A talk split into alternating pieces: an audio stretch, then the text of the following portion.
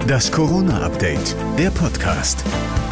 Einen schönen guten Tag wünsche ich. Heute ist Dienstag, der 26. Januar 2021.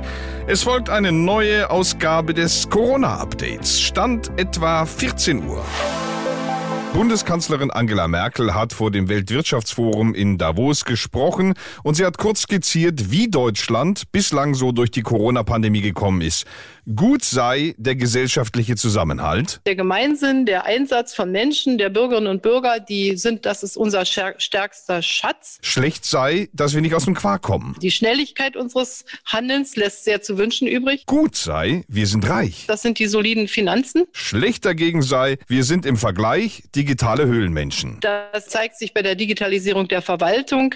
Das zeigt sich bei der Digitalisierung unseres Bildungssystems. Hier müssen wir besser, schneller werden äh, wissen, dass wir hier nachzuarbeiten haben. Nachzuarbeiten ist ein gutes Stichwort, denn ein bisschen was aufzuholen haben auch die Impfstoffhersteller. In ihrer Davos-Rede hat EU-Kommissionschefin Ursula von der Leyen die Hersteller gerügt. Die EU habe Milliarden in die Entwicklung von Impfstoffen gesteckt. Europe invested billions to help develop the world's first COVID-19 vaccines. Jetzt müssten die Firmen auch liefern, sagte von der Leyen. And now the companies must deliver. Hintergrund ist der Konflikt der EU mit dem britisch-schwedischen Pharmakonzern AstraZeneca. Die EU hat 400 Millionen Impfdosen von der Firma bestellt. Das Unternehmen wiederum hat mitgeteilt, dass es viel weniger Impfstoff liefern könne als vertraglich zugesichert. Das sorgt natürlich für Ärger.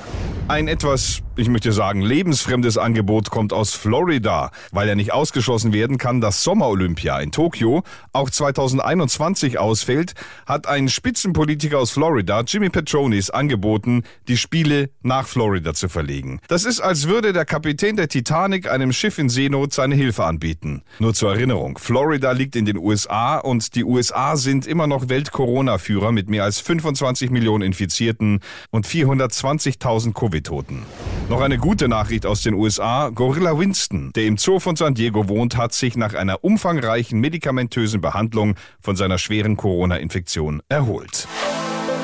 Das war das Corona-Update vom 26. Januar. Noch mehr zum Thema, natürlich auch in unserem Podcast Corona und jetzt, findet ihr überall da, wo es Podcasts gibt.